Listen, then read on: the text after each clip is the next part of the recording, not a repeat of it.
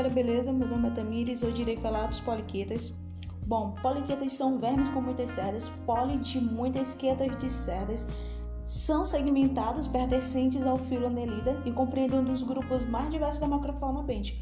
Muitas espécies de poliquetas são coloridos e alguns eles são iridescentes. De maneira geral, são indivíduos segmentados de forma cilíndrica, com um leve achatamento dorsal ventral, com um par de parapódios em cada segmento, são dotados de prostômios bem desenvolvidos, com palpos osseus, que são os órgãos sensoriais dos mesmos, na extremidade anterior, mas não é considerado como primeiro segmento, sendo este o peristômio.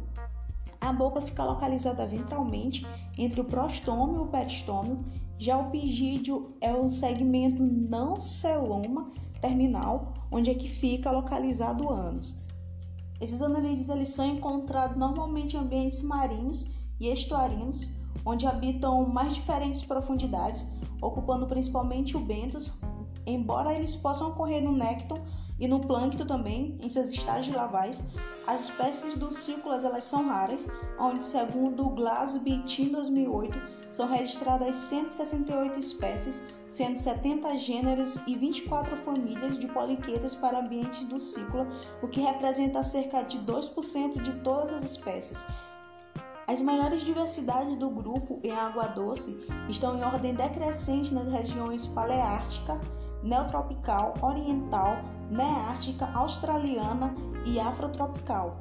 O grupo ele desempenha um papel muito importante tanto no âmbito ecológico e econômico quanto na prestação de serviços ambientais diversos para a manutenção das condições ambientais.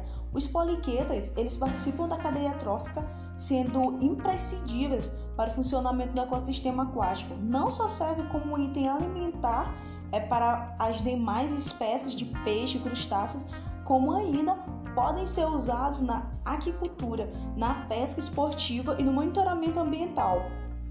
O estudo do grupo Poliqueiras é menos representativo se comparado a outro grupo de animais marinhos, como peixes, crustáceos e molusco, sendo a maior parte dos trabalhos com enfoque na macrofauna bêntica, não nos poliquetas especificamente.